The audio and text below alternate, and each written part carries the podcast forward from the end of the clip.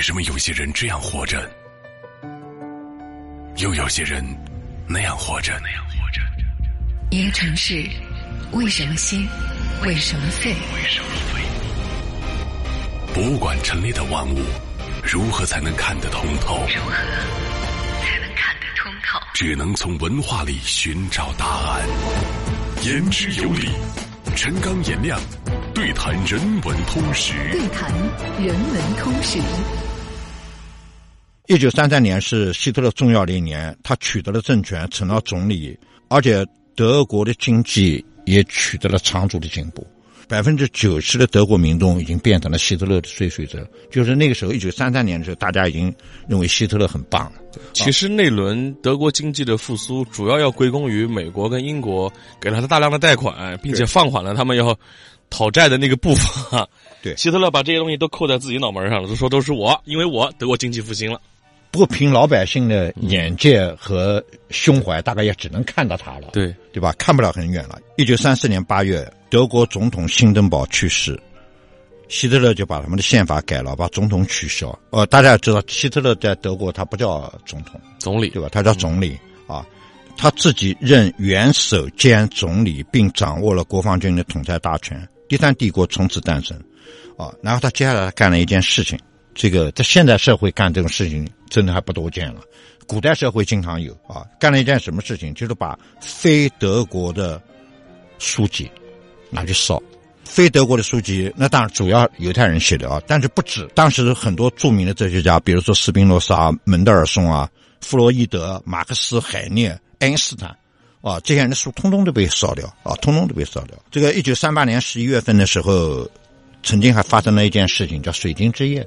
啊，水晶之夜就是去砸犹太人的商店嘛，对因因为是晚上，那商店玻璃橱窗被砸了以后，那碎玻璃落在地上，啊，取了这么好听的听起来一个浪漫的名哎，其实是很血腥残酷。商店橱窗的碎玻璃在地上反光，哦，那个水晶之夜很残忍的。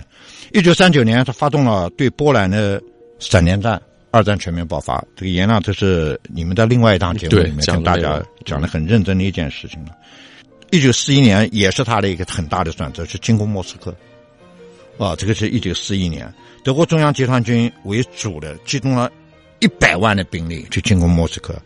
这场战争真的是双方的生死之战，嗯，啊，或者是德国死，或者是苏联人死。一千七百多辆坦克，一千九百门大炮，在空军的掩护下发起进攻，向莫斯科发起进攻。但是苏联人真的还蛮厉害，对，这个 从沙俄时代到苏联时代，这个地广人稀，这个气候，你进去之后，拿破仑、希特勒大军也没回得来。太对了啊！这个其实纳粹输很重要的一点就是他们把战争想得过于简单了。是的，第一位就是气候原因，秋天一到，秋雨绵绵，把道路都变成沼泽，闪电战不行了。还有就战线过长，补给不足，啊，这是第二件事情。另外还有就没有防御工事，因为他一直在进攻啊。第三，原来你们肯定讲到这个人了，朱可夫确实很神勇啊，嗯诸葛对。哥，呃，还有莫斯科苏联名将，嗯，莫斯科的这全民人民的动员，保卫莫斯科对，保卫列宁格勒，对。都是经典的战役。对，所以到了一九四五年四月，当苏联人打回来的时候，希特勒知道他时期到了，啊，所以他做了他的那个选择，啊，这是上面我们讲的希特勒这个大体稍微关心二战史的这些事情，大大多数人都知道啊。就是原来我不知道有部电影你看过没有？就是我看了好几遍，就是我很小的时候看了一遍，就就是糊里糊涂在打，打的昏天黑地的。后来大了以后，哦，我就上大学看了一遍。上大学的时候是政治课的那个政治课的参考片，叫《攻克柏林听着耳熟，》啊，叫嗯叫《攻克柏林》，有苏联红军打进柏林。将近四个小时这个电影。哦，呃，网上现在还有，对，就是苏联红军电影的最后就是希特勒自杀嘛，大家可以把这个电影找出来看一看。我们下面跟大家聊的就是希特勒他为什么会变成这样的一个人，为什么会变成一个魔，为什么成魔？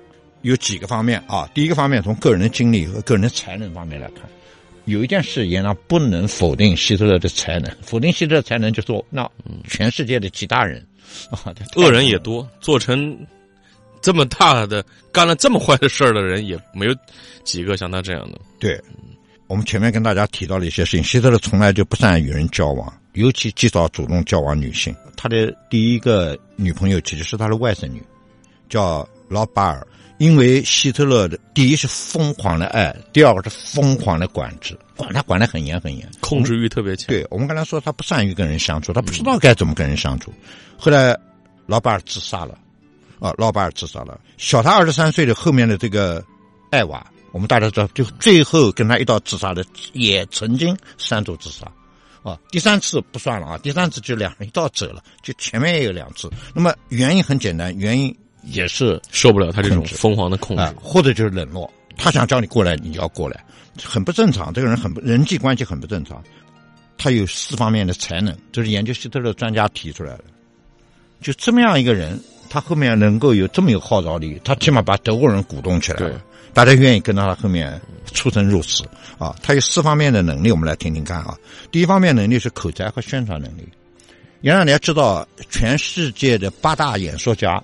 其中有六个都产生于二战，丘吉尔肯定有，哎，丘吉尔肯定是，罗斯福也还行，讲的也不错。这个是美国一个杂志啊评价的，严亮讲的很对，我们来念念这八大演说家啊，丘吉尔，嗯，We are never surrender，罗斯福，嗯，那还有一个列宁，列宁对。对吧？列宁，还有一个，尽管他没打仗，当然也是在二战期间，就是圣雄甘地，啊，圣雄甘地，另外希特勒。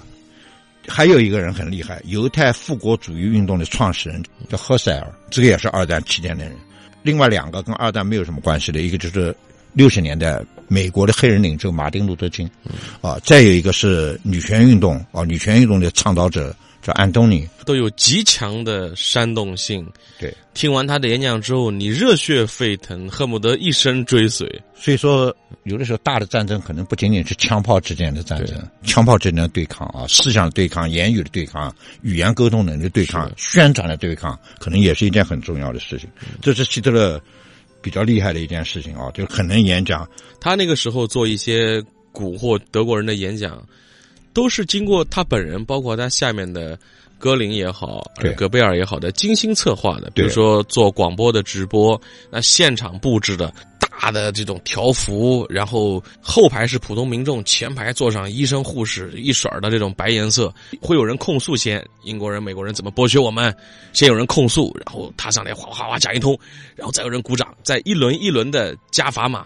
告诉大家，就是我们要不要怎么怎么样？就我打个不恰当比方啊，就有些非法传销搞的这个套路，就是我们用一个词叫好的演讲都有一种功能叫洗脑，哎，对吧？而且这个洗脑除了语言以外，刚才演亮讲的就是场景，建一个场，整个场景，对，就现在这个场里面的气场被强强的摄入。对，严亮刚才前面讲讲到的问题，一个是口才，还有一个是宣传能力。对啊，这宣传能力可能就是一架机器了，不仅仅是他一个人了。口才加宣传，所以使他一定的号召力。有人说，希特勒毕竟在战壕里面爬过，加上善于动脑，军事方面的才能在二十世纪大国领导人里面算高的。你直接讲指挥战争，希特勒可能比盟国的那些领袖都厉害，比盟军的领袖都厉害。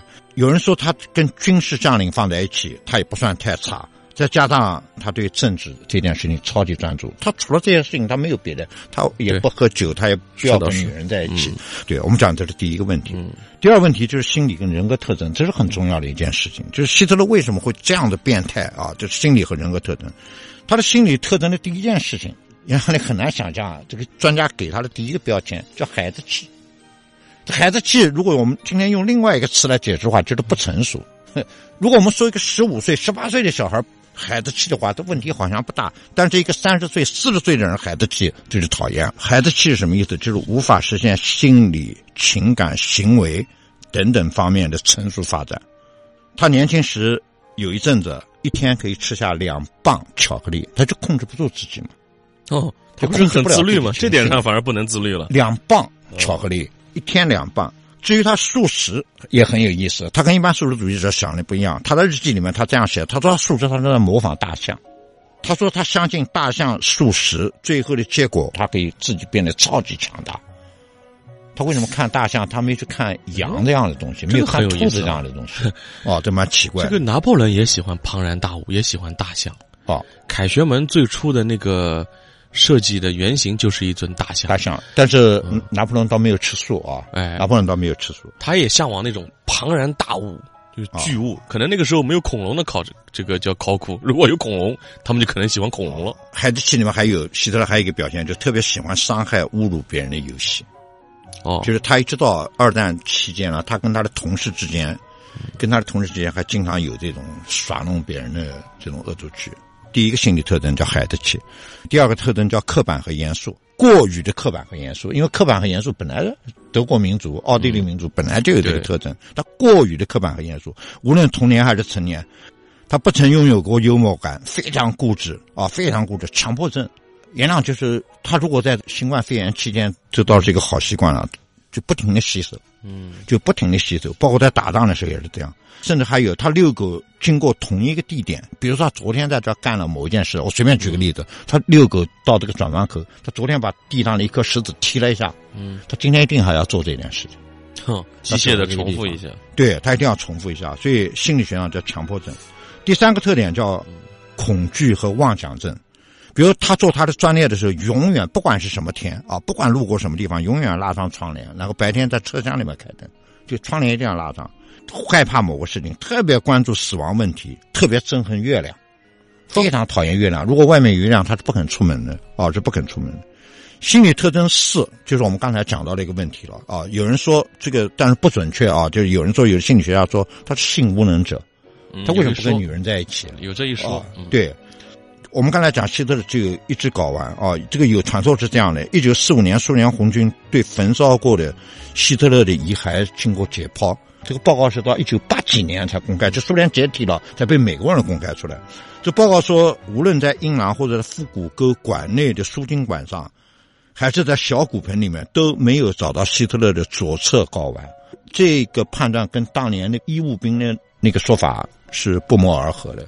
那么当然也有一个可能性啊，这个美国人说，也许苏联人没有搞清楚啊，检查的不够仔细，或者尸体被破坏了。这还有一种病叫隐睾症，它有睾丸，但是在身体内部啊，它没有落下来。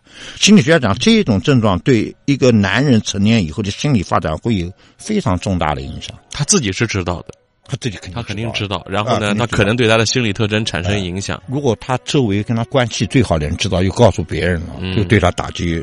就特别特别大，所以大家就分析了啊，他青年时期、中年时期长期的犹豫不决，他很容易犹豫不决，倾向于撒谎、幻想，还甚至会产生被阉割的这种想象，强迫性的无视、强迫性的无视身体危险。嗯，你比如说明明这个知道这个东西烫了，手非要伸过去啊，手非要伸，坚持认为自己是一个特殊人物，肩负着非凡的使命。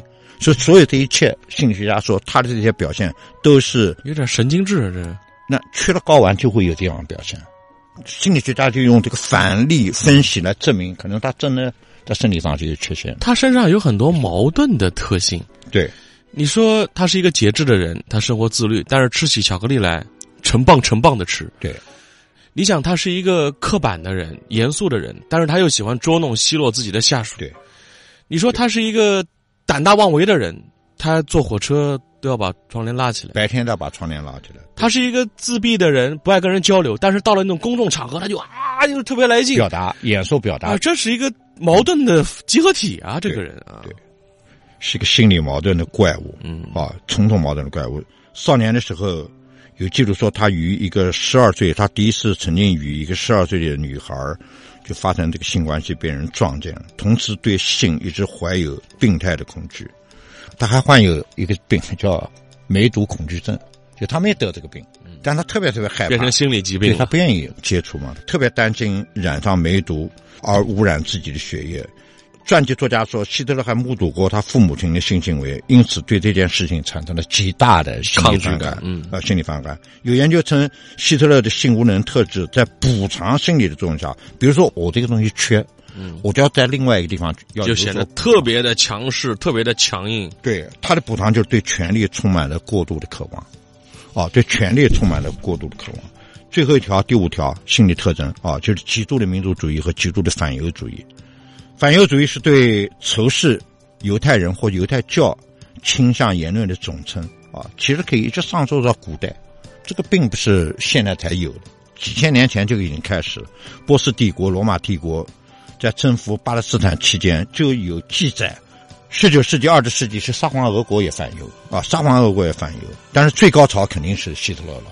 这个反犹的原因啊，最主要的是因为宗教方面的一些分歧。对，加上犹太人呢，这个比较善于经商，比较勤奋，那每每到一个地方来讲，就是会抢了当地人的一些生意跟饭碗。对，还有就是一些生活习惯，呃，比如说当有瘟疫流行的时候，他们会认为是犹太人的一些生活习惯造成的，导致不洁。嗯，当然了，每当一个小社会出现经济下滑的时候，他总要政府统治者要找一些人来背锅。对，怎么办呢？犹太人啊，他们导致的。